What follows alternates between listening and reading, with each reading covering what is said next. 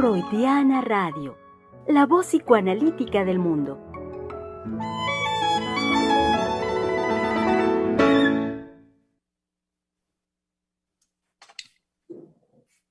Querido público, ¿cómo están?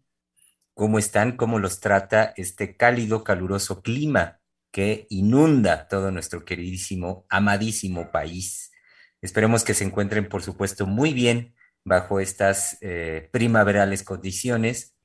Aún, como comentábamos en días pasados, eh, pues periodo vacacional para muchas personas, sobre todo, y lo sabemos, eh, todos los estudiantes. sean bienvenidos este miércoles 20 de abril del año 2022 en este su espacio de la conversación, Freudiana Radio, la voz psicoanalítica del mundo, desde donde con muchísimo gusto nos, abocamos a dar continuidad a la conversación, conversación que venimos trabajando desde antes de, este periodo vacacional de Semana Santa. Eh, en, esta ocasión hemos seguido el desarrollo a partir de lo propuesto en el Congreso de la Asociación Mundial de Psicoanálisis, pero eh, como bien saben, querido público, digo a partir, em, porque si es a partir de ello, simultáneamente es más allá de ello como ya en, algún, en alguna emisión lo pudieron escuchar por parte del decir de la doctora Heiser, como no se trata de la revisión exhaustiva y, muchas veces cansada en términos de lo académico de lo que se propone en el Congreso, sino más bien cómo a partir de ello somos capaces de eh, pues tomar inspiración, tomar vuelo y desde ahí hacer trabajo. Ese es eh, nuestro compromiso, es nuestra propuesta, siempre lo ha sido de esta forma. Y en este sentido, eh, pues hemos continuado antier lunes, ayer martes, y hoy, que saben bien, querido público, que es miércoles, eh, es esta oportunidad donde volvemos a pensar. Volvamos pues a pensar eh, a partir de esa propuesta y más allá de ello, en una línea que ya se darán cuenta el día de hoy, querido público, es una línea de muy largos vuelos propuesta por parte de la doctora Silvia Heiser. Germán López Díaz es mi nombre, psicoanalista miembro del Centro de Investigación y Estudios Lacanianos, como también, y lo saben querido público, hoy que es miércoles, es menester que haga la presentación de mis queridas colegas que ya están aquí, listas en el micrófono para la conversación. Valeria Reyes, psicoanalista miembro del Centro de Investigación y Estudios Lacanianos, ya está acá con nosotros. Así es, muy contenta de volver a pensar y muy inspirada por el trabajo de los dos días anteriores. Em, creo que algo que a mí eh, me movilizó el día de ayer es el caso que nos presentó la doctora Lozano, en donde eh, lo que a mí me parece extraordinario son estas posibilidades de la mujer de poder modificar la realidad por una, em, digamos, por una situación que no le es placentera, o que incluso no es acorde a los fines de ella. Entonces, esto es, bueno, extraordinario porque definitivamente, más allá, como ya lo estuvieron trabajando del aforismo eh, que tiene que ver con el título del Congreso, nos habla, ¿sí?, de un trabajo sobre todo eh, freudiano, porque al menos yo así, el trabajo fuerte que he hecho en relación a estas posibilidades de modificar eh, el mundo exterior siempre es con Freud.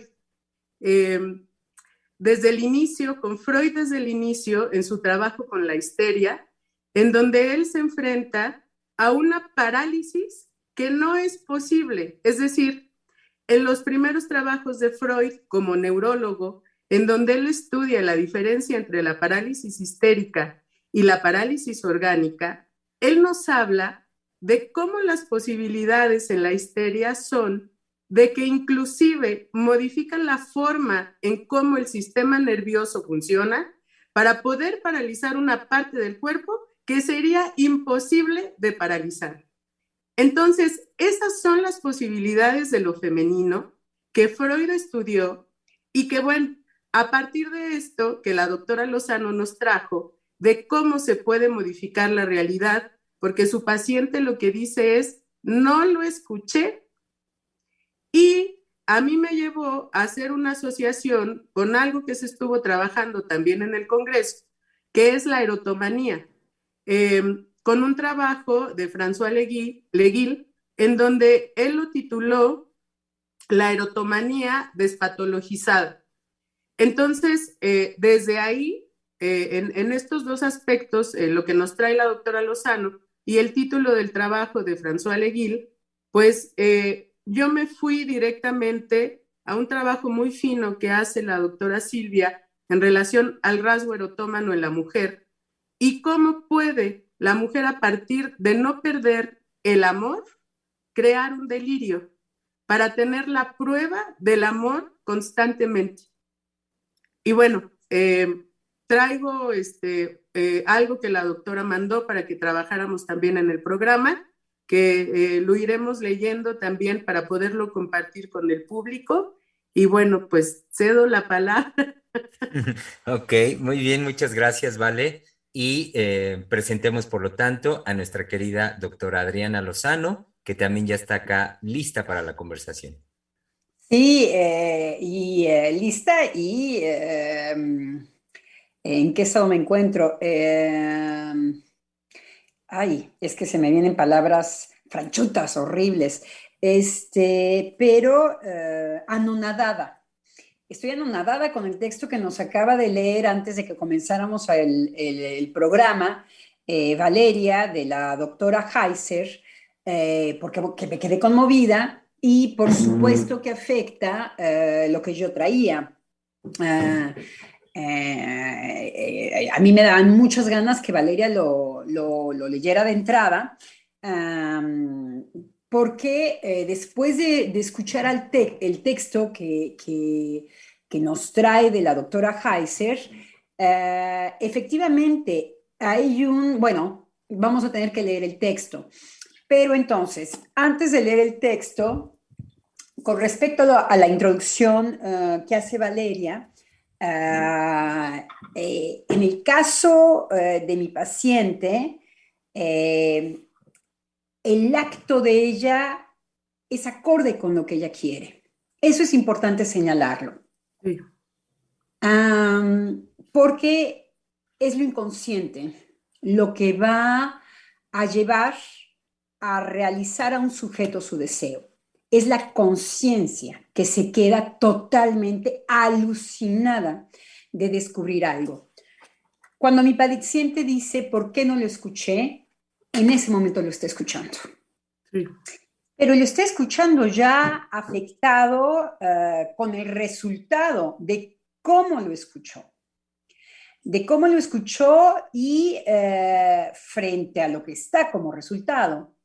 ¿Qué es lo que eh, uno quiere cubrir? El resultado del inconsciente. Ahí la desesperación de la conciencia es decir, esto yo lo quiero cubrir porque no tiene explicación y es el resultado de algo mío. Porque ahí es en donde todas las lógicas de la filosofía se caen al suelo. Lo lógico, verdad, verdad, verdad, verdad, falso, falso, tendría que ser acorde a una escucha que se puede escuchar. ¿No es verdad? Eh, ahora los, eh, los psicoanalistas de la Escuela de la Causa Freudiana están haciendo trabajos muy lindos alrededor de toda escucha esa interpretación, porque están respondiendo al ataque que les están haciendo eh, ya con una amenaza de transformar las leyes, de no interpretar. Ahora que se quiere imponer, ya como se ha impuesto el políticamente correcto, ahora se quiere eh, diabolizar la interpretación y por supuesto que eh, solamente para atacar al psicoanálisis. El psicoanálisis es una tarea de interpretación. Entonces, eh, se les ocurrió un título emblemático que nos hace trabajar, que nos hace defender de qué interpretación se, se, trata. No se trata de una agresión, eh, que pusieron toda escucha, toda escucha, es que lo tengo que traducir del francés, tú te interpretas, tú te escuchas, no hay escucha sin interpretación, mm. en donde el acento está en uh, los sordos serían aquellos que no interpretarían, por un lado, siempre en lo cotidiano. Y por el otro lado, eh, más profundamente en la práctica psicoanalítica, la interpretación no es una arbitrariedad. La interpretación no tiene nada que ver con el deseo del psicoanalista. Allí es en donde ellos tratan de diabolizar eh, eh, el, trabajo analítico. Pero ah, mi paciente, eh, con lo que se vio es con que tenía que ver algo con lo que ella sí quería. No escucharlo era escucharse a ella misma. Por eso yo traté de tocar algo muy fino, que era como en, este, en esta nebulosa, lo que, es, lo que trabajé con ella es que ella hace un corte del nombre del padre. Estoy utilizando un poco una teoría, pero ¿en qué sentido? En que hay algo amoroso, ahí es en donde las mujeres son alucinantes, en donde aparece en lo horrorífico, en algo que parece horrible, es en donde aparece el amor de esta madre, porque interviene en separar a mis hijas de mí, lo cual no hacía el padre que es perverso. El padre que es perverso va a seducir a la, a la, hija para decirle, mi amor, hagamos esto contra tu madre. Y la niña duda, ¿no? La niña no entra. Hay toda una dinámica familiar. Eh, horrible por, por causa de, del padre, del padre que viene desalmado porque eh, tiene ganas de tener relaciones con una jovencita. Eh, y entonces, si él pudiera borrar el mundo eh, que se opone a, a, esto que él desea, lo haría. Entonces, por supuesto que va a ser actos canallas tras actos canallas tras actos canallas. Es, por ejemplo, solicitar lo peor en la niña todo lo que tiene que ver la rivalidad con la madre. Entonces, un padre amoroso nunca haría eso. Por la niña, porque la niña va a tenérselas que ver con todo eso. Bueno, pero no estamos en eso. Es, este, no lo escuché, ya cuando ella lo dice, está diciendo otra cosa. Para el análisis está diciendo, eh, me escucha a mí, a mí, y entonces lo que hice, lo que a mí me sorprende es separarme de mis hijas. ¿De qué va? Si estoy dedicada a esto. Entonces, una separación ya en este momento necesaria. Cuando la niña se manifiesta, ya una separación necesaria. Entonces es en contra de todo orden lógico de lo social. Ah, entonces yo lo traía en el sentido de eh, lo que es una mujer. Una mujer inclusive extraña el ser amada por un hombre en el sentido del corte también con los hijos. Ahí está muy implicado el amor. Ahí está muy implicado efectivamente un extrañamiento en el momento en que este hombre no la ama, es en el momento en donde ella más va a añorar esa operación necesaria de la separación con las hijas, la opera sola. Eh, en un lío, ¿eh? En un lío ah, muy desagradable para el paciente, pero eh, sí en eh, no escuchar, porque no te equivocas, Valeria, eh, no escuchar la lógica, lo que exige la regla del juego. Entonces la mujer puede ser extraordinaria como mi paciente por lo que se le ofrece en este momento en su vida, es volver ahora sí, eh, si su deseo es con las niñas, es lo que se va a poner en cuestión en análisis. Ella va a regresar diferente, ella las va a recuperar seguramente pero ya no como solamente madre, sino como una mujer que va a poder realizarse también como mujer. En fin, todo eso está en el metequetreque, al mismo tiempo que un lío legal, al mismo tiempo que el padre, por supuesto, no hay nada escrito sobre el mármol. Entonces, si hay un no escucho de las posiciones de las mujeres que pueden ser o terriblemente destructivas, desde donde me parece que tú puedes hacer una observación en donde, bueno, no escucho, o no dijiste, tú no, no, no moralizaste nada, ¿no? Pero la mujer efectivamente puede hacer de manera muy vigente el no escucho, me escucho, no escucho, me escucho, no escucho, me escucho. Ahora, ella no sabe que se escuche. Entonces es ahí en donde ella va a quedar también eclipsada frente a lo propio femenino. y eh, eh, y esto que se quiere como la lógica de los filósofos, ¿verdad? ¿Verdad? ¿Verdad? ahí este, me hizo usted dimensionar algo que me parece muy importante, porque va a ser el decir de esta mujer lo que va a cuestionar y que va a fracturar todo el aparato, eh, lo puedo decir así, por ejemplo, de la ciencia moderna, en donde tiene por objetivo que tiene que ser verificable que tiene que ser el fenómeno repetible, ¿sí? Y que tiene que haber una evidencia. Y que el decir de esta mujer, ¿sí? Por supuesto, tomado desde el psicoanálisis, va a fracturar, ¿sí? Todo este aparato científico. Es decir, hace un momento que usted mencionaba esta lucha que hay en contra del psicoanálisis, pues a mí me parece evidente por qué, ¿sí? ¿Por qué hay que combatirlo? Es decir, el psicoanálisis, por el decir de una mujer, puede fracturar todos los eh, pilares, digamos, en donde se sostiene la ciencia. Y bueno, no es solamente este, en Francia que ha estado ocurriendo esto, ¿sí? Actualmente en México también ya hay modificaciones a la ley de salud mental por medio de estos eh, casos de los derechos transexuales.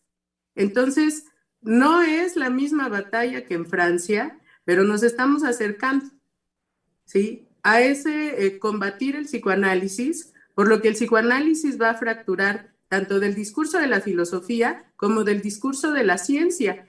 Y eh, lo que a mí me parece extraordinario es que eso viene del decir de una mujer, ¿no? Es decir, se repite en el caso de la doctora Lozano el fenómeno al que se enfrentó Freud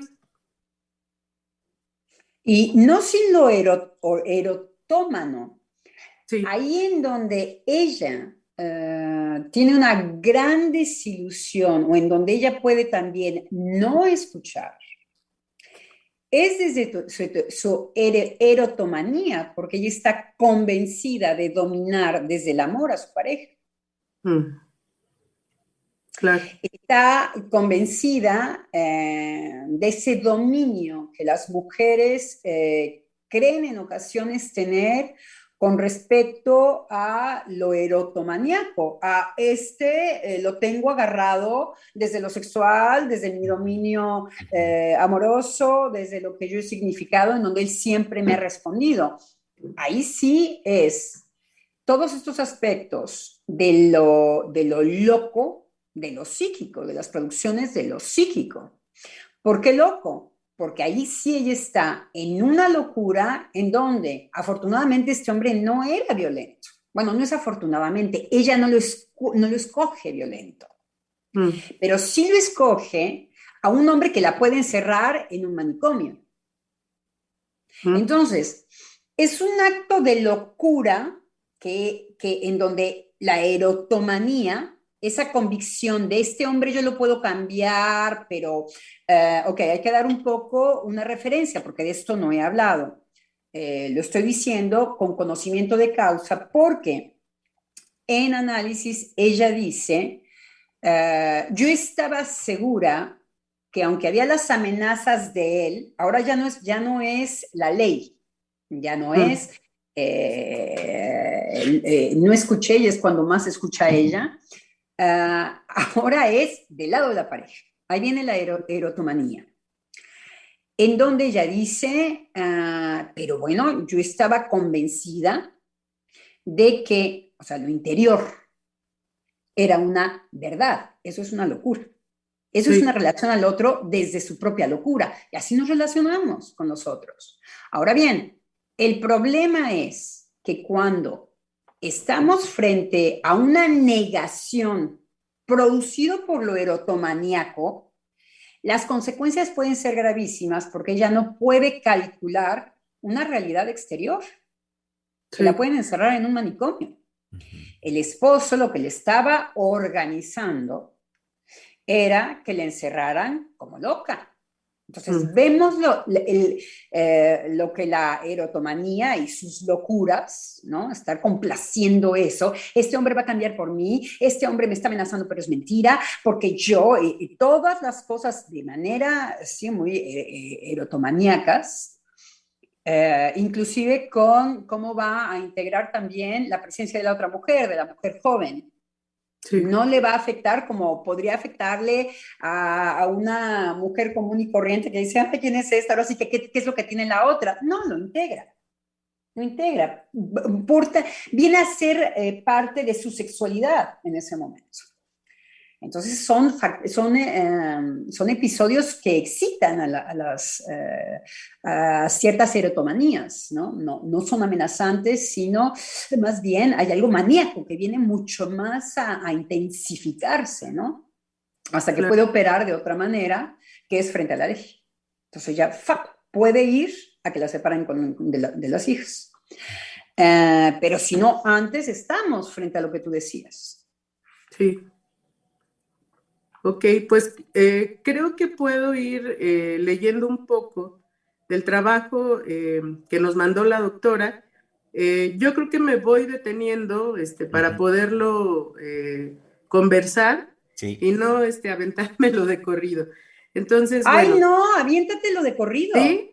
Ok, Claro, porque bueno, si no el sentido ah, no se va a escuchar. Nos lo aventamos de corrido, este, sí, no, no comentemos un trabajo tan bueno.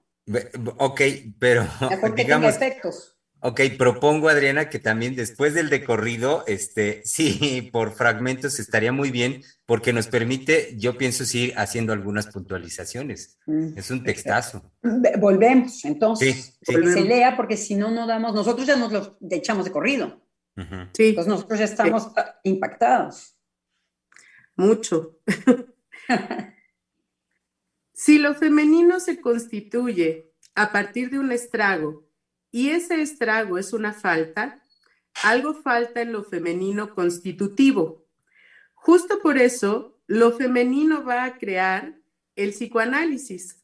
Si entendemos por psicoanálisis la creación de la teoría freudiana, que no habla de otra cosa, sino de cómo se constituye una sexualidad a partir de algo que falta. Tenemos 23 tomos de eso.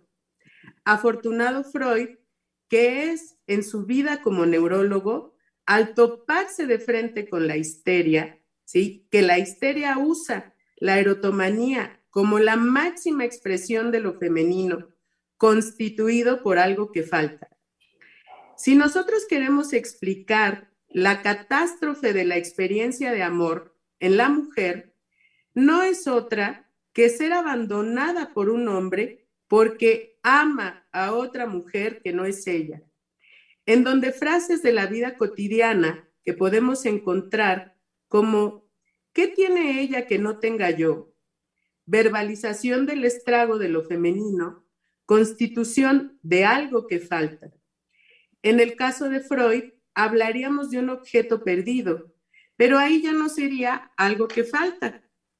En el caso de Lacan, organiza una lógica psicoanalítica de las relaciones de objeto, hasta concluir que el algo que falta hace presencia erotomaníaca en lo femenino. Él lo nombra lo real. Pensar en una erotomanía despatologizada no es otra cosa que volver a Freud, en donde lo femenino se manifiesta, pero es imposible definirlo. Estamos más conformes con esto que con la sentencia lacaniana de que la mujer no existe porque puede vivirse como afrenta, como se vivió como afrenta la envidia del pene. Si deseamos despatologizar la clínica psicoanalítica, que nunca ha sido pato patologizante, porque desde Freud se crea una psicología de lo normal. No forcemos entonces la escucha de los ciudadanos comunes a que se sientan afrentados. Una forma de suavizar la sentencia de la mujer no existe es lo que nos dice la doctora Lozano en el momento que Miller lo convierte en aforismo, lo hace entrar en el discurso del semblante. Y pues ahí concluye. Sí, y además, bueno, cuestiona también mi posición, eh, pues bastante de afrenta de ayer, yo diría. Eh, eso me gusta con respecto, no está aquí la doctora, pero ah, definitivamente ayer yo estaba más bien eh, en una, lo puede, lo puede decir perfectamente Germán, en una afrenta de sí, provocar con la mujer no existe la afrenta lacaniana. Sí. Eh, entonces, bueno, la doctora eh, nos para el carro diciendo que efectivamente llevar a los, a los otros, a los, a los, a los hermanos del lazo, del, lazo social a la afrenta es exactamente igual que hacer grupo, es exactamente igual que convocar, eh, convocar del lado de, de lo que pica, del lado de lo que pica la cresta quiero decir. Entonces, eh, la doctora de alguna manera también ve, sin decirlo, eh, ah, si bien es del lado del semblante, porque hay que hacer uso del semblante, como decía Eric Laurent, hay que, hay que saber hacer uso del semblante, eh, creo que la doctora tiene aspectos de, de, este tipo en vez de eh, de la frente a, donde yo la, a donde yo lo llamaba, llevaba ayer. Eh, eh, y que provoca efectivamente la primera, yo quiero decir, enojo de alguna manera. enojo de el temor que a mí me da que seamos los psicoanalistas los primeros en destruir aquello que porque es incómodo, como una piedrita en el, en el, zapato, hiciera la caminata muy lisa, ¿no? Eh, ahora sí que la desaparición del psicoanálisis. Esa, era, esa es mi preocupación, ¿no? Cuando se, cuando se trata de aforismos. Ah, pero sí, de fin, sí. Sí, es que yo, yo entendía en, en, la molestia de usted el cómo al utilizar esta, este aforisma, eh, pareciera que la teoría se cierra, es decir, esto que usted reclamaba de pareciera que ya se dijo todo. Cuando en el cuando se le dice aforisma. Exacto, cuando se dice aforisma. Fíjese cómo eh, la doctora dice, bueno, es que decir la mujer no existe es una afrenta. Y yo decía ayer, digamos la mujer no existe. Sí. Entonces no está la doctora, pero la doctora hubiera suavizado mi, mi, mi propósito porque escucha muy bien eh, el lado bélico de mi parte. Me está cuestionando, quiero decir, me está cuestionando fuertemente. Eh, eh, y yo estoy dejando que efectivamente las palabras que dice la doctora vengan. vemos también cómo la doctora escucha a Jacques Alain Miller desde otro lugar. Sí. ¿no? no cabe duda que son personas que tienen escuelas en, sus espaldas, ¿no? Sí. Entonces, eh, no, yo eh, eh, decía, mantengamos la afronta, la mujer no existe. Ahora, bueno, puedo darle, tiene sentido también lo que digo, pero efectivamente hay que suavizar cuando esto puede parecer una afronta. No necesitamos afronta, necesitamos trabajar. Necesitamos trabajar, necesitamos convocar para no deshacer eh, lo que nos une los unos a los otros. Claro.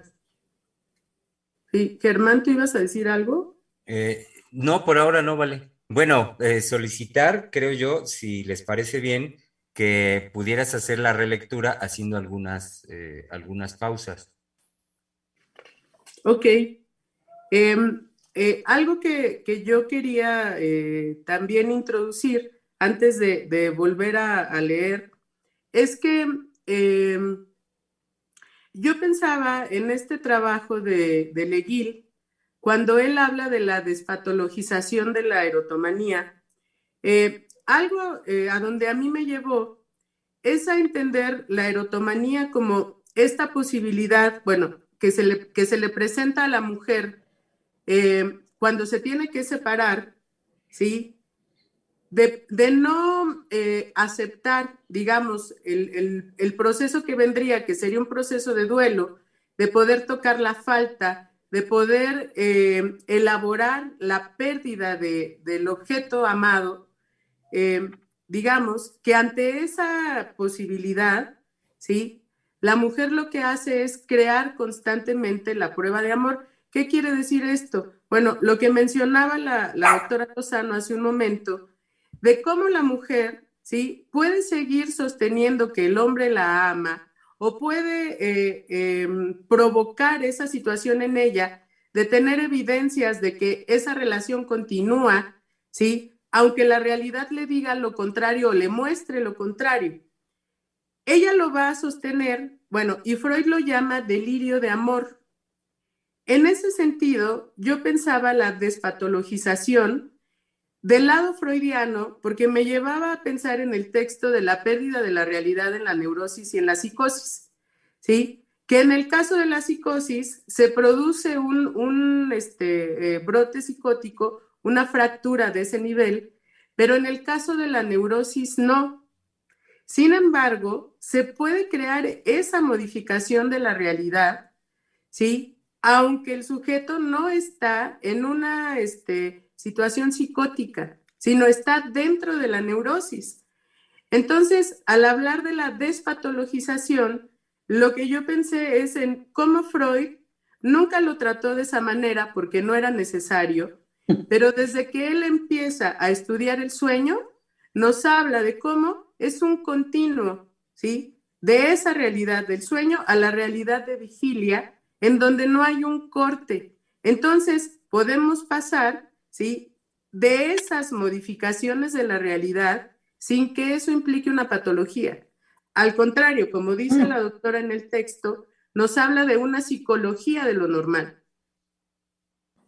Sí, estamos bien locos también, podrías, podemos decir, todos estamos bien locos. Exacto, y es que no porque ese es el congreso que viene, ¿no? Eh, exactamente, esa es la, propuesta que ya hizo Miller, del, del todo mundo es loco, y, justamente también en, el texto con el que cierra el Congreso y anunciando el, tema del próximo Congreso, el fundamento también que va a poner Miller no es otro más que Freud desde el sueño, porque efectivamente es el sueño y es el, sueño como paradigma eh, que Freud va a sostener a lo largo de toda su obra. El paradigma, el perdón, el paradigma de lo psíquico a lo largo de toda su obra.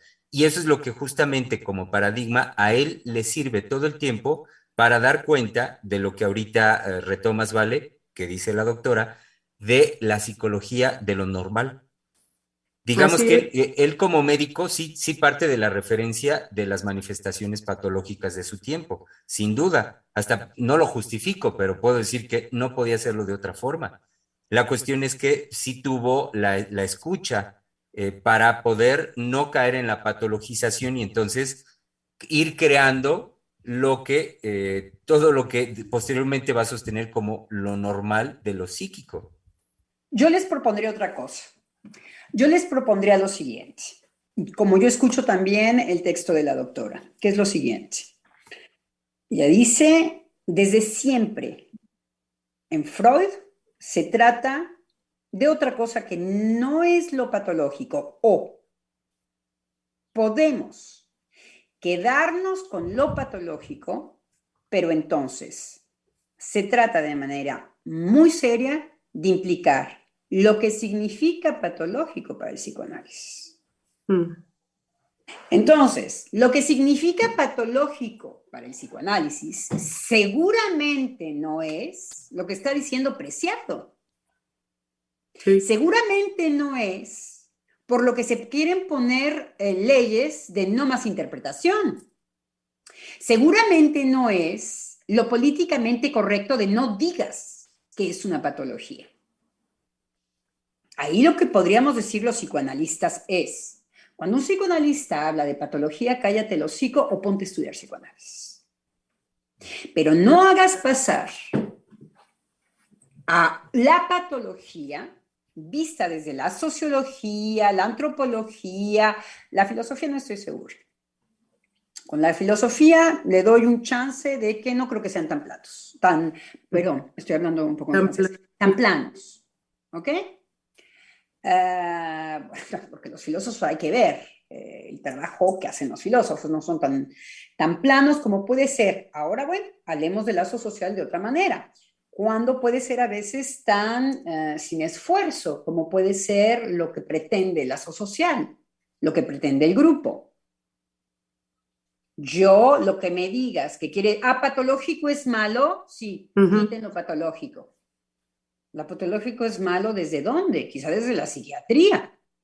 La psiquiatría en donde hay un amo, en donde se hace una diferencia entre el bien y el mal. Estamos en una religión, no es el caso del psicoanálisis. No es el caso del psicoanálisis, pero sí podemos decir fuerte y bien que cuando hay una negación en donde vamos de lo peor a lo peor, ahí hay locura. Y la podemos llamar, llamar como una patología, porque es una imposibilidad verdaderamente psíquica en donde hay puntos ciegos. El sujeto, es lo que decíamos antes, mi paciente hubiera podido terminar en un psiquiátrico. Y no hay vuelta de regreso. Iba a ser tratada como ella se comportaba, porque el otro lo iba, iba a abusar de esa ceguedad de ella. Ese es el perverso. El perverso se da cuenta y en donde ella es patológica, en donde ella no va a hacer un cálculo. Claro. Entonces, lo patológico son aquellos puntos en donde la psique está verdaderamente en un impas. Y hay que hacer un trabajo analítico para saber qué fantasías y qué, qué erotomanías trae el otro. El otro es uno mismo. Ojo.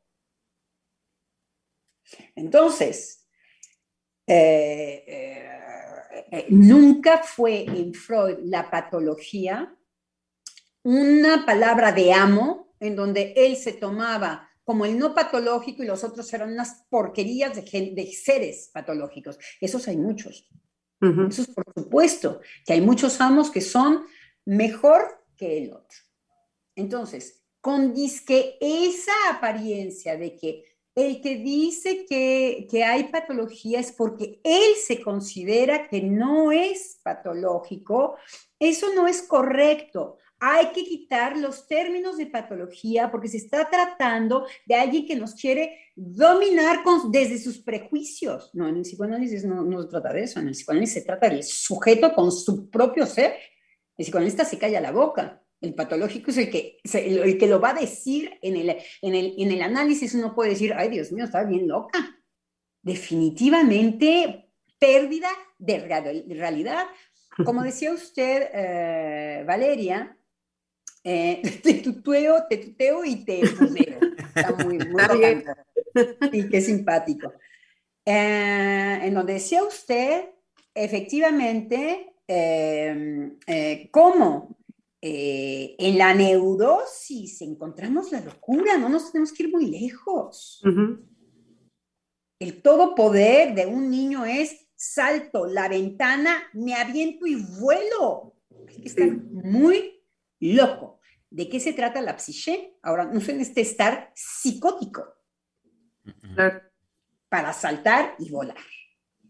Hay algo en lo psíquico de absoluta locura, patología, en el sentido psicoanalítico. Y quien quieran entenderles, que le entran en psicoanálisis y entonces discutimos. Claro. Claro, porque si no caemos en toda la, este, el discurso de lo políticamente correcto, que es lo que se juega tanto en la psicología como en la psiquiatría. Es decir, el peligro de su paciente de caer en un psiquiátrico, pues es que va a caer en esas eh, eh, posibilidades de lo, de lo que nombraban el lunes como los signos de la modernidad, en donde a través del manual, sí, que aunque ya no sirve de todas maneras, se usa, pues ahí va a ser posible que ella entrara en todas las patologías este, que existen dentro del manual, ¿no? Y la, digamos, lo, lo catastrófico actualmente que es la medicación directa, ¿sí? En donde no hay posibilidad de poder llegar a la elaboración que sí se puede llegar desde el psicoanálisis. Es decir, a esto que se enfrenta su paciente de haberse escuchado a ella misma, ¿sí? Y de decir, no me escuché, como usted lo decía en esa dinámica, no me escuché y me escuché, y no me escuché y me escuché. Eso es precisamente, ¿sí? Lo que del lado de estos discursos y de las posibilidades, de los signos eh, de, lo, de la modernidad, ¿sí? Es lo que ha, eh, digamos, ha atacado la subjetividad propia, ¿sí? De los sujetos propia, eh, me refiero a las posibilidades de creación subjetiva que actualmente, vía la psiquiatría, la psicología y el medicamento, están eh, perfectamente aplastadas. definitivamente, definitivamente, hay una locura que viene, ahí siempre han estado. El loco es el amo. El que se toma por creer que tiene la panacea del bienestar, que es una hipocresía, ni siquiera nos están proponiendo eh, eh, bienestar, nos están tratando como nos comportamos. Sí. La panacea del bienestar. ¿En qué sentido? En el sentido de que, ¿para qué, como decía ayer, eh, ayer Germán, ¿para qué ver la historia? el amo está convencido que es mejor que el otro. Desde ahí habla. Entonces, si nosotros desgranamos y arrancamos la hipocresía de un discurso como puede ser el feminismo, ciertos feminismos, en donde pretenden eh, ser interpretadas las mujeres por las mujeres y el placer de las mujeres localizado en el cuerpo, está apareciendo un nuevo amo están seguras de ser mejor que cualquier otro para interpretar. Hay un más y un menos. Para el psicoanálisis no hay más y menos. Eso es lo incómodo, que el propio amo nos parece loco. Es un racista, está convencido, no son payasadas, son neuróticos y psicóticos, pero es una locura. Están convencidos que su sangre y el color de su piel, principalmente la sangre, la sangre blanca, es mejor que otras. Los morenitos, los negritos, los todos convencidos. Y sus pruebas las siguientes. Einstein era blanco. Freud era blanco. Eh, van a empezar a fornir de manera convincente en donde si hay un complejo del otro lado, porque hay que pensar, para que este tipo de argumentos te pesen, tú tienes que pensar que Einstein es bueno, es mejor que, eh, no sé, que una persona eh, trepada en una palmera que está tomando un coco tranquilo, entonces decir, Einstein es mejor que el señor que tiene placer con el coco. El que tiene placer con el coco es un imbécil porque no produce lo que Einstein produce. Primero nos tenemos que deslumbrar con eso. Tiene que haber mejor y peor. Entonces, vamos a fornir todo un aparato de locura en donde los valores, ¿quién los pone? Bueno, los, los, los interesados, ¿verdad? Los que van a aplastar al resto del mundo, pero vienen totalmente, eh, casi digo, psicotizados. Vienen en una locura exacerbada, en el convencimiento de que son mejores, en el convencimiento de que es una locura. Y eso funciona muy bien. Ahora, en psicoanálisis sabemos por qué, qué es lo que tú tienes que yo no tengo. Exacto. Eh, Hay todos los dispositivos. Y ahorita en, en, relación, Adriana, esta, eh, digamos, como conclusión en lo que vas desarrollando, en esta frase de todo funciona muy bien, en esta locura propuesta por, por los amos, eh, yo diría, aquí justamente, y tomando como ejemplo el, eh, tu caso, el caso que nos has traído, hay que decir benditas mujeres. Bendito el decir de la mujer y bendita mujer en el sentido que es aquella que por excelencia introduce lo que, lo que nos dice la doctora en las primeras palabras, introduce la falta, introduce lo que falta, porque simple y llanamente viene y dice no. Eh, eh, y, vaya, como ejemplo lo podemos tomar incluso, me, voy a permitir, incluso hablando por, por mis colegas varones, quienes eh, no están hoy, Misa, Einar, del fenómeno que ayer nos señalas al respecto del programa de lunes. En el caso de los varones, como somos mucho más asequibles hacia alinearnos a una propuesta discursiva, hacia una propuesta que puede hacer veces de semblante. Cuando el decir de la mujer en esa, en esa frescura, en esa espontaneidad, es llegar a decir, no, por ahí no, y, y en ese sentido llevar la posibilidad del trabajo a un desarrollo, no a una repetición, ni tampoco al, a seguir los caminos ya hechos por, el, por, por, la, por lo teórico. Entonces, eh, está puesta desde ahí la línea, eh, por eso decía ahorita, desde las, primeras palabras del discurso de la doctora, del decir de la doctora que hoy nos trae Vale, eh, cómo vuelve a introducir lógicamente lo que Freud va a dar cuenta del fenómeno, vaya a introducir el fenómeno, y el fenómeno es el decir de la mujer en la cultura. Sí, y hay que decir cómo la mujer también va a estar aguijonada, si lo podemos decir así, va a estar pinchada también de querer negar la falta. Eso es lo que es fantástico. La falta en el otro, pero no en ella. La erotomanía por excelencia, por eso pasa del lado de la locura, una verdadera erotomanía puede ya ser un circuito eh, que mejor no hay que estar hostigando porque eh, no tiene mucha, hay una convicción, hay una locura. Era lindo porque en lo que usted decía, Germán, aparece como, sin falta, la locura está muy cerca. Los grupos, cuando los grupos no tienen falta, cuando hay una identificación muy fuerte, la locura es ir a matar a los otros, que no son de su grupo. Vean cómo la, la manifestación de la locura está muy cerca cuando no se puede, fíjense, es algo que usamos mucho en el centro, soportar el vacío es que la mujer podrá soportar estas em, formas de mujeres existentes que proponen los hombres soportar, como cuando no se soporta, porque siempre es desagradable el vacío, pero se puede soportar. Entonces, trabajamos negándolo y negar el vacío hace grandes obras. Los circuitos cerrados pueden hacer grandes obras para que se caigan a condición de que eso se vuelva a no funcionar. A decir, esto no cubre el vacío. Y va de nuevo. Entonces, como siempre en los circuitos cerrados, la locura está muy cercana.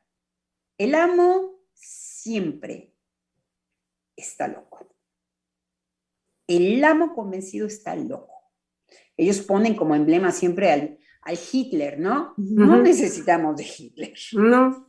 Los amos de hoy traen discursos completamente completos y que es una locura porque no consideran que, que hay el vacío que está en nosotros simplemente que el otro viene a agujerar inmediatamente. Ahora, es importante decir que la mujer también niega el vacío. Eso es lo que es fantástico en las viejas. fantástico. La erotomanía justamente es si yo no soy el elemento de completud, me muero. Exacto. Tengo la convicción de que a ti te falta y yo soy la, lo que lo completa. Yo soy la que no se pregunta. Tiene la intuición de su falta, pero soy la que no me tengo nunca que preguntar sobre mi falta. La locura de las mujeres, las mujeres están locas, la locura de las mujeres viene mucho de ahí. Hay algo que ella no quiere saber, como el varón, de su falta. Es en donde la mujer es enloquecedora y es enloquecedora para ella misma. Porque si viene con la intuición, va a estar viendo la falta del otro, algo sabe de la falta. Pero lo tiene mecánica, en una mecánica para, sobre todo, no ver su falta. Está loca. Sí. ¿Me explico? Entonces, hay que saber que, eh, como decía Germán, necesarias, pero también vienen desordenadas. También hay eh, una convicción muy loca de parte de las mujeres de completar y ser completadas por el otro. Tiene que ver con la completud. Claro, justo eh, algo en lo que yo pensaba es que la semana pasada, creo, o antepasada más bien, cuando se estuvo trabajando, cuando la mujer existe, que hablábamos que una forma de que la mujer exista es cuando ella le da soporte a cómo el hombre la puede crear y que la doctora nos llamaba pues a, una, este, a un reto de ver si la mujer era capaz de darle soporte a esa creación, a, a esa creación del hombre. Lo que sucede en la erotomanía en relación a lo que el hombre puede crear de la mujer es que la mujer no está dispuesta a renunciar a eso.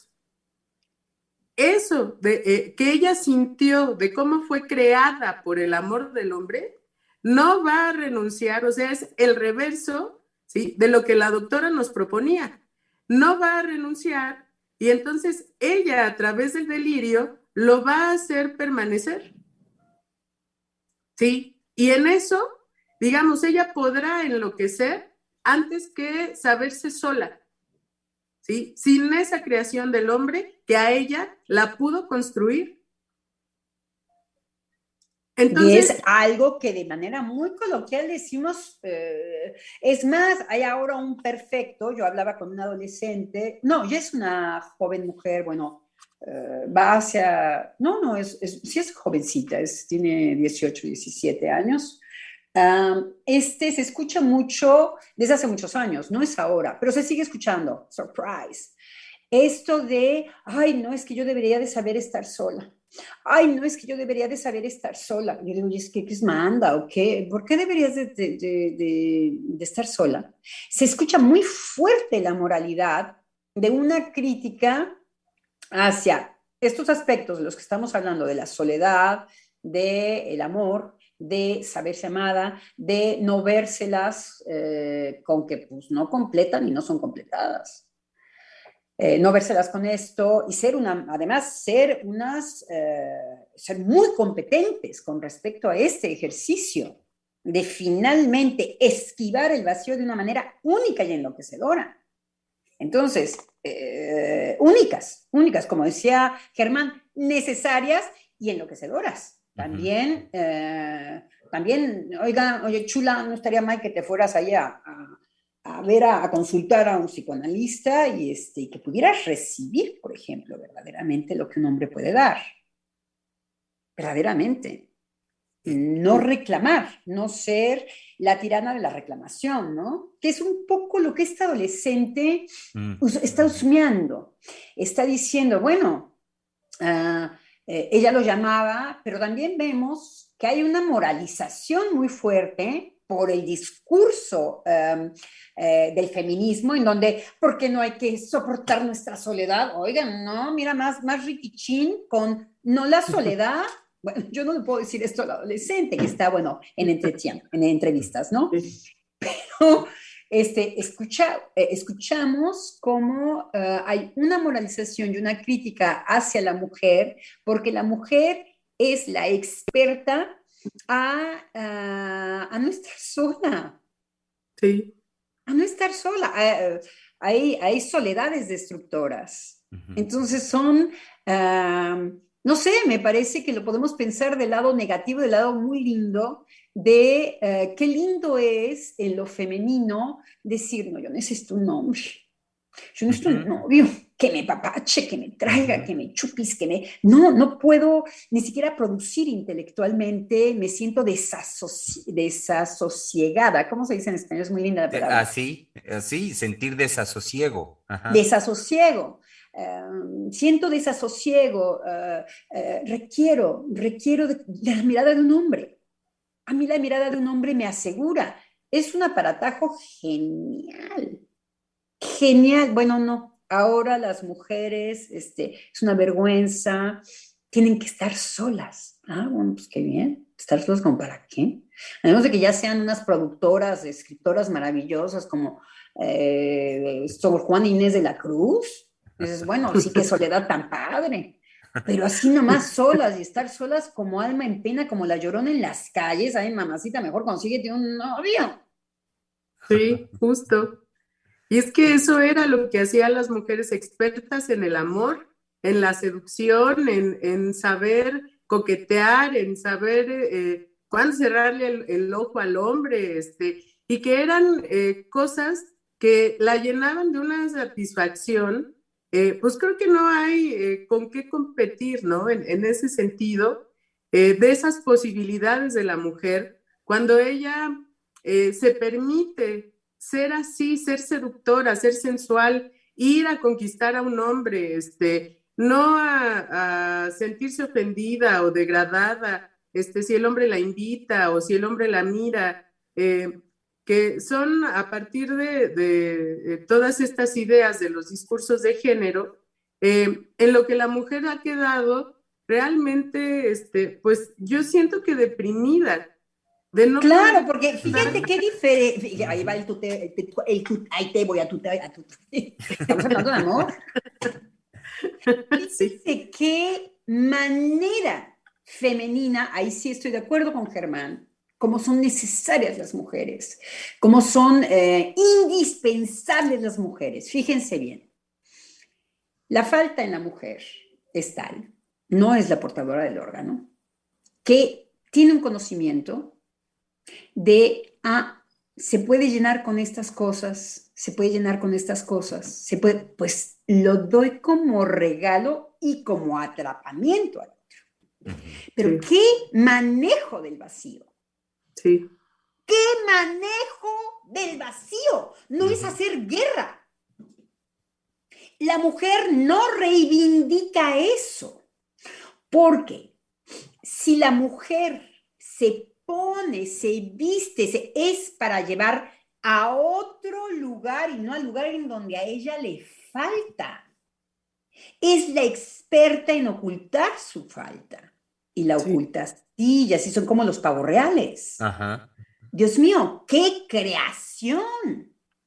Bueno, cuando va justamente por esa línea, la de la creación, porque ahora eh, se han colocado en el cumplimiento del deber y el deber ser hoy de la mujer es que tenga que ser igual o más preparada que los hombres para que desde ahí, desde el saber, desde su desarrollo en el campo del saber, cualquiera que éste sea, este, profesionalmente hablando. Entonces, es ese el, el, la vía y es ese el, lo que les dará su lugar, supuestamente ahora, su lugar digno dentro de la sociedad. Entonces tienen que producir, entonces tienen que no fallar, entonces tienen que trabajar más, tienen que alcanzar las metas, tienen que ser eh, eh, las, las, número uno. Y hay los objetos que si llenan. No es un saber hacer con la falta, es lo que sí garantiza, eh, pues no sé qué garantice, pero digamos la felicidad o el dinero o eh, el que la mujer ya no es eh, una mujer dependiente. Ah, debe ser por ahí. ok, pero, y, pero se supone que entonces esas garantías habrán de colmarla de felicidad. ¿Será eso lo que les hará felices? O de sacarla de estúpida, dirían los feministas. Ajá, pero justamente el efecto como son más, como es un amo, el amo dice, la mujer que le hace falta un hombre y que brinda todas estas coqueterías y todas estas cosas, es una incapaz porque no es un hombre. Sé hombre. Vete a tu trabajo, este, sé eficaz. O sea, es la primera en despreciar lo femenino porque le dice, bueno, pues pobre, eres, eres menor. Es que hay que ver esa, hay que ver esos desniveles, hay que ver el, cómo habla el amo. El amo le dice, pobre, porque de verdad que me estaba quebrando, el, yo decía, eh, sí, eh, ¿cuál será lo que se dice en la modernidad? Pues que es menos. Una mujer que se comporta como mujer es una pobre dependiente. Mira, con que pues, le pongamos la dependiente, ya está denigrada. Ya está denigrada. Entonces, mujeres, no sean menos, sean más. No, incluso en la lectura burda que, eh, que las feministas, que muchos grupos feministas hacen de Freud, dicen inclusive que Freud mismo es un pilar para señalar esto, que la mujer es eh, en menos por la envidia del pene. Y digo que es una lectura burda por lo que justamente hoy Vale nos lee de la, de la doctora. Es decir, porque es más bien el descubrimiento freudiano de cómo la mujer, digamos, en falta, es que, es, es que ese es el punto. Es, eh, me refiero al punto en el descubrimiento freudiano, es, eh, por decirlo así, el descubrimiento de la falta, pero en dinámica. Es decir, lo que, lo que falta en uno de los dos sexos y que a partir de que falta, que porque falta, entonces es eh, desde ahí la dinámica misma permanente de creación en lo psíquico. o podríamos decir, es lo psíquico en sí. Vaya, y no, quisiera con esto cerrar, no, no quiero materializar lo psíquico, no voy para allá, pero digo, como dinámica es, es hablar de eso, es lo psíquico en sí, ¿Y quién enarbola eso por excelencia? Pues en relación con los dos sexos, aquel al que le falta. Y esa palabra es la palabra por excelencia de la mujer. ¿Quién si no hace falta hoy en día que, eh, que inunde, así como está el campo social, el campo cultural, eh, gobernado por, por estos discursos, como tú lo nombras, Adrián, estos discursos locos de los amos actuales, si no hará falta en este momento reintroducir en su falta, en su constitución, el decir de las mujeres. la palabra. Exacto. claro, es lo que yo les decía, yo estoy preocupada por lo, por lo femenino. Para empezar a decir que las mujeres eh, nunca han estado, porque el patriarcado las ha aplastado, se aplastaron todas las mujeres. Es una, es de una, yo como mujer digo, perdón, perdón, ah, hemos sido nada, ah, yo no lo sabía. Ah, hemos sido nada, fíjate nomás. Ahora podemos ser algo. Ah, fíjate, ah, fíjate, hemos sido unas pobres imbéciles, estúpidas, subyugadas, esclavas e idiotas, violadas y golpeadas. Eso hemos sido. Mm, padre, está padre, está padre. Como nos ven las mujeres, está muy bien. Ah, qué bien. Es eh, eh, verdaderamente eh, el odio contra lo femenino. Sí. sí. La mujer ofrece, cuando la mujer es cariñosa, también podemos, nos falta la, la, parte de la doctora que nos venga a decir las monstruosidades de las madres. Sí. Este, eh, da el regalo porque tiene que ver con yo te voy a dar eso que tú necesitas. Porque además en ese yo te voy a dar es eh, lo que tú necesitas. Hay una dimensión de yo he padecido, la doctora dice, el estrago femenino. La mujer sabe algo de lo que es el estrago, de lo que es padecer eso. Puede dar en consecuencia. Puede ser una hipócrita, puede ser una serie de cosas pero si es maestra en, manejar el vacío, es porque ella está en algo que tiene que ver con eso. Claro. Claro, por eso la mujer nunca ha estado en déficit. Que en esto que usted dice de que la mujer es experta en manejar su vacío, son todas las posibilidades de creación de la mujer, en donde nunca ha estado limitada, ¿no?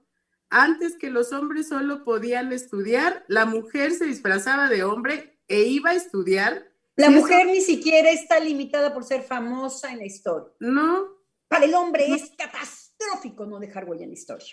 Son los pobres papanatas. La mujer, ¿no? Eso es por lo que la mujer no se ha inscrito igual que el hombre, es diferente al hombre. Exacto. Lo que más, lo que muestra es que para ella no es capital inscribirse de esa manera. Ahora las mujeres dicen, que nos tenemos que inscribir a fuerza, por no decirlo de manera mexicana, como el hombre. Como el hombre. A la mujer no le interesa cuando no lo hace. Cuando le interesa está Tache, la reina Isabel y todas las que la historia eh, efectivamente misógina había olvidado. Ay, nada más hay que abrir la historia y decir, ay, mira, está lleno de mujeres. Qué barbaridad, pues las que han querido.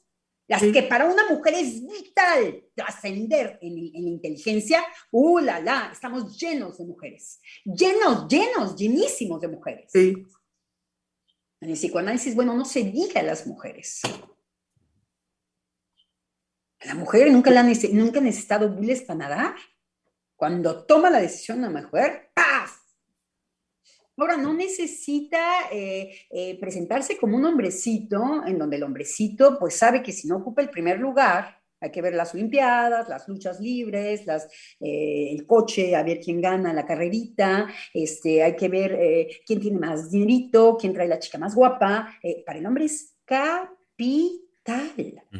Capital. Ahí se juega su identidad. No son payasadas, es otro sufrimiento es otro sufrimiento y es también desde, desde donde los hombres pueden aportar, tener un rango, ¿no? Eh, han, marcado la han sido los que han dominado en el sentido de, em, como, de los que se hablan, ¿no? No, se habla de Einstein, se habla de ta, ta, ta, ta, y de las mujeres se habla menos, ¿verdad? Pues muy bien, es el quehacer masculino. Para ellos es capital, si no, no existe. La mujer es otra cosa. La mujer prescinde, no, no no la desvela eso. Puede hacerlo o no, como ella quiera. Puede también este, estarse rascando una uña y poniéndose rojo y tan tranquila en la vida cotidiana. Sí. Sí, tal cual. Me hace este, pensar en una eh, paciente que la semana pasada me comentaba que había eh, por algún motivo de su carrera, que está estudiando psicología, ella iba con mucho gusto a hacer una prueba de inteligencia e iba a verificar que ella es inteligente. Entonces, iba muy contenta a eso porque pues ella ya sabía que la prueba tenía que salir alta, ¿no? Porque sabe que es inteligente. Pero justo en el salón de clases donde estaban este, aplicándose las pruebas, llega una chica ella me dice, pues de esas este, chicas que les gusta ser el centro de atención. Entonces, pues ella hablaba en voz alta y leía en voz alta los reactivos y decía, ya voy en tal número y ya pasé a tal respuesta y ya voy a acabar. Entonces, entonces eh, pues ella estaba, eh, eh, por supuesto que movilizando la dinámica de toda la gente que estaba ahí y lo que le pasó a mi paciente es que no pudo contestar. Entró en una situación de prestarle atención a la chica, de fijarse en todo lo que hacía, inclusive pues en una erotización con ella, que no la dejó contestar y salió muy mal en la prueba de inteligencia. Entonces ella me decía, es que no puedo creer que ese sea el resultado. Entonces yo le decía, pues claro que sí, por el evento que aconteció y por cómo estaba usted mirando a esta mujer, escuchándola, viéndola ser el centro de atención, viéndola en todas sus posibilidades de que ella en ese momento acaparó todas las miradas y todo el ambiente que estaba ahí en eso de las pruebas psicológicas al maestro y a los compañeros, le dije, pues usted se quedó ahí viendo este, a la otra y por supuesto que la prueba de inteligencia no le importó. Le dije, Vemos la posición también de la que se presta a ser medida. Exacto. Esa posición por excelencia masculina. Sí, en donde hay algo que ella, algo que, algo que se confirma, ella va a, ver, va a tener una confirmación. Ese es territorio masculino. Exacto. Pues no la tuvo. Se presta que la mida, se presta a ser, eh, este, a ser eficaz, se presta a toda la moralidad de nuestra época. Entonces, bueno, saldrá tarde el trabajo, porque eso se requiere, eh, quizá pospondrá un poco la maternidad, eh, o tendrá una maternidad moderna en donde pues, el niño no vale ni nada, lo echará ahí por un por un hoyo en algún lugar, estará vestidito y bañadito. En fin, se presta a los discursos, que vemos que la otra se burla del discurso, viene a decir, a ver, enséñanme su falo, esto es lo que ustedes valoran. hay que ser hombrecitos para creerse que la... Uh, pues ya voy en la 8, ahora voy en la 11. A ver, espérenme, voy a ver el tiempo. Se burla de el aparato fálico. Y, vemos cómo en la que eh, inicialmente se había prestado al instrumento evaluador, es decir, había llegado como, digámoslo así, como varoncito a cumplir con lo que se le demandaba, todo eso se eclipsa en cuanto eh, registra, en cuanto está frente a la presencia de la otra mujer. Es decir, como eh, con la presencia de la otra mujer y todo lo que la otra mujer fue capaz de movilizar, eh, y sensualizar toda la experiencia, sensualizar a todos los que estaban ahí, como ella misma, frente a esa em, exposición de lo femenino, fracasa en lo anterior, fracasa radicalmente. Pues porque no es eso lo que le iba, lo que la iba realmente a llevar o, lo que la iba realmente a certificar en su ser o en su inteligencia, en algo. Porque no corre por ahí, porque en lo femenino no corre por ahí. Vemos que lo que realmente tiene mucho mayor peso en lo femenino es la presencia de la otra mujer y eso la puso en jaque inmediatamente. Pero además que mujer, la que se viene a burlar. O sea, no, es que esa, mujer perturba al más pintado. Claro. más pintado. Es la que tiene una distancia monumental con el falo y dice, ustedes miren la inteligencia. Ay, miren, ya lo estoy haciendo más rápido. No es un criterio, el criterio es la velocidad, ¿verdad? Yo como Madonna. Ya ahorita, mira, uff, qué rápida, como Sharon Stone. Y hay toda la sexualidad, como lo que dice Germán. Ahí eh, la mujer está haciendo el amor de alguna manera, está erotizando el, lugar. Pero fíjense de qué manera, fíjense lo que es saber hacer con el orden fálico, porque también ella tiene una satisfacción de rivalidad, de tararán, inclusive con los hombres, porque se burla de la prueba misma. Sí. Entonces, la es un saber hacer que es todo menos la guerra. Es enloquecedor. Es enloquecedor porque viene a cuestionar un, oye, no estás respetando las reglas, es en silencio. Ay, perdón, no sabía como, en fin, se está burlando del orden fálico de una manera monumental, la satisfacción de ella misma. No saben qué consiste. Y para la paciente de usted, lo que es interesante es que espero que esto haga enigma en ella porque me perturbó. Claro. Eh, ¿Cómo? o sea, ella sí me captó, así. Sí. Me, haces pensar de inmediato, Adriana, cuando dices eh, que esperas que en ella, en la paciente de Vale, eh, haga esto mismo, haga enigma en ella. Pienso de inmediato en lo, mm, eh, en lo que nos trae Vale, de, las palabras de la doctora, en cuanto a la mujer como creadora del psicoanálisis. y, y lo pienso en qué sentido, en cómo el decir de la mujer en un sujeto en un hombre que sí prestó atención, que obedientemente cayó y escuchó, eh, le dio justamente un lugar a eso enigmático. Y me parece que fue capaz de sostener el enigma, no para definirlo ni, ni, ni, este, atraparlo por completo, no fue nunca esa su pretensión, sino más bien siguiendo los pasos que el enigma le, iba marcando, pues hacer el esfuerzo de, un intento de dar cuenta de lo que podía dar cuenta de lo que simultáneamente sostenía siempre como enigmático. Cuando, cuando eh, nos dice, vale, en las palabras de la doctora, creadora del psicoanálisis, lo pienso de esa manera, de, eh, o sea, en, una forma como casi, casi llegar y decirle a Freud, a ver, tome nota, a ver, de esto se trata. Eh, pero no, no como, como un saber cerrado ya conocido, sino más bien conducido siempre por lo enigmático. Y lo enigmático como eh, corazón mismo de lanzar y relanzar permanentemente la creación de intentar decir algo. Ahora, eh, Freud lo que tiene, que quizá la paciente de Freud le dice, Chitong, eh, estoy hablando, es que la paciente de Freud no sabemos en dónde está el deseo, sabemos dónde está el deseo de Freud, que es de callar. Entonces, lo que lo hace grandioso lo que lo hace grandioso, porque no sé si la paciente de Freud haya, ah, haya sacudido a la historia como Freud lo hace, pues Freud sí lo hace. Es un sujeto que eh, va más allá del mismo. Entonces, eh, yo puedo creer que, que las mujeres fueron por primera vez escuchadas por alguien.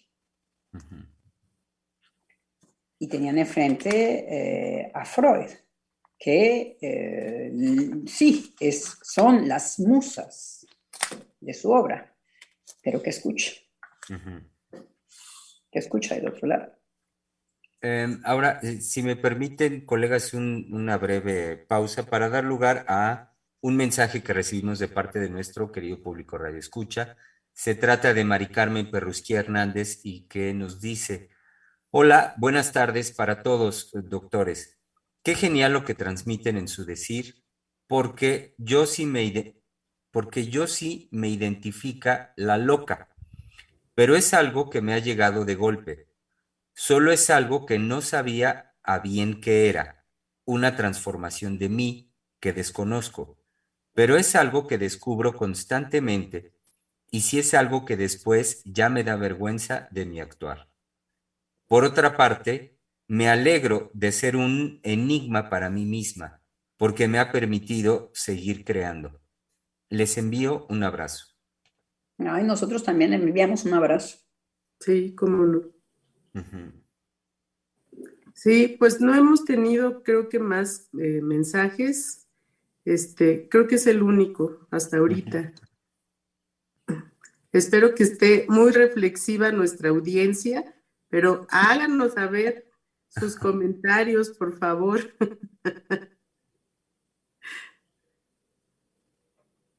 Sí, efectivamente, vale. Sí, coincido que esperemos que esté muy reflexiva, porque en, números, al menos en el, yo viendo a través del Facebook, tiene, eh, sí hay el día de hoy más, eh, es un número más alto de audiencia que en días anteriores. Entonces esperemos que como tú lo dices, vale, em, eh, sea esto efecto de la reflexión de lo que hemos venido trabajando. Y, que bueno, pues en el caso de hoy estamos acercándonos hacia el término de la emisión. Eh, nos quedan unos cinco o seis minutos para concluir. Lo que, lo que sí podemos hacer es hacer, ¡Au! los extrañamos, queremos comentarios, total. Claro sí. sí. Eh, también a mí me parece que en algunos de nuestros radioescuchas, yo lo que pienso es que ese efecto de aún días vacacionales para muchos, para muchos estudiantes, por ejemplo, pues todavía están completamente de vacaciones y gente que, no sea estudiante, pero que sí están en una cercanía o mayor relación con hijos estudiantes, por ejemplo, pues muchos están incluso fuera, fuera, este, están de viaje, vaya, están. Exacto, nos tienen que decir, porque vean todas las teorías que hacemos de por qué no nos sí.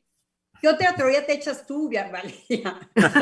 Las vacaciones. Yo creo que es porque a veces este, hablamos medio raro y entonces ellos cuando van a contestar en el, en el momento en que están escribiendo, por, ¿ven? En eso necesitamos sus comentarios. Vamos a empezar a especular de este lado.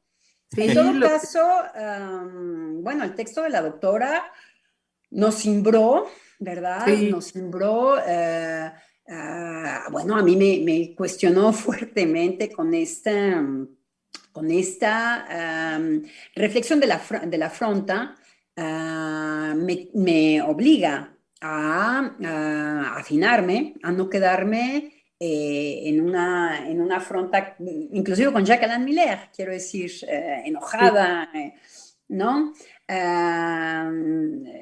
Nos hizo, eh, eh, bueno, es que nos, nos florió el programa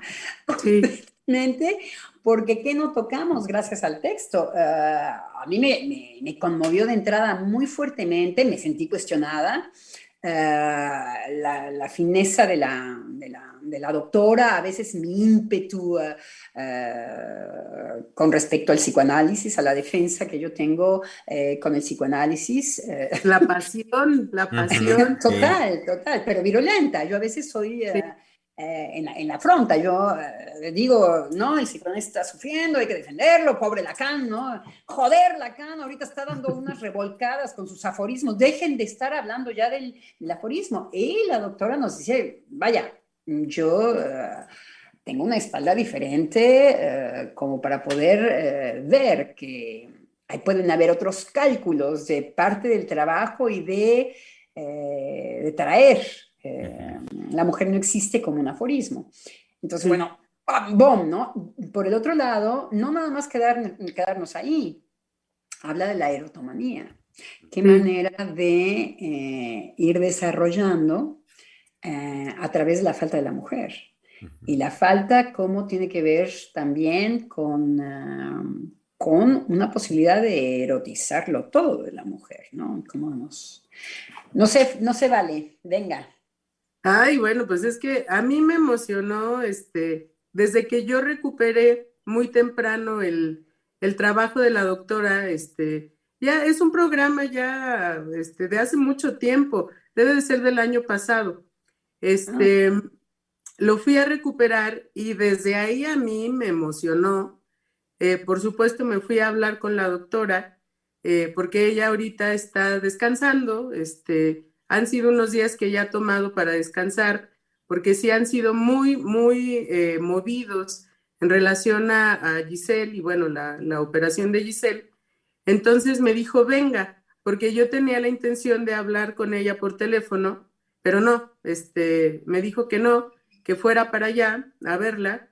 Y bueno, este, el trabajo fue excelso porque cuando yo le voy dando a la doctora ciertos datos, pues ella se inspira. Y son momentos de trabajo extraordinarios porque justo es ver en esa posibilidad de creación de la doctora lo que a ella en el momento, de acuerdo a lo que también está trabajando, le va a surgir como creación. Entonces, yo estaba muy emocionada eh, porque son temas eh, que a mí me convocan como mujer. Es decir, em, abrir eh, la posibilidad de, de lo que el psicoanálisis trata en relación a lo femenino, que es indefinible, y que puede la mujer ser capaz de crear un delirio, ¿sí? Un delirio para no perder el amor. Bueno, a mí eso se me hace este, sublime, eh, en el sentido de que eso el aforismo no nos lo dice, nos lo dicen las mujeres, ¿sí? Lo escuchamos en la clínica y eso es algo que para mí sí es realmente apasionante eh, en relación a lo que a mí me motiva, a, la pasión que yo ahí sí confieso que tengo de la escucha. Yo creo que hay que cerrar con lo que dice usted, Valeria. No nos lo dice un aforismo, nos lo dicen las mujeres. Sí.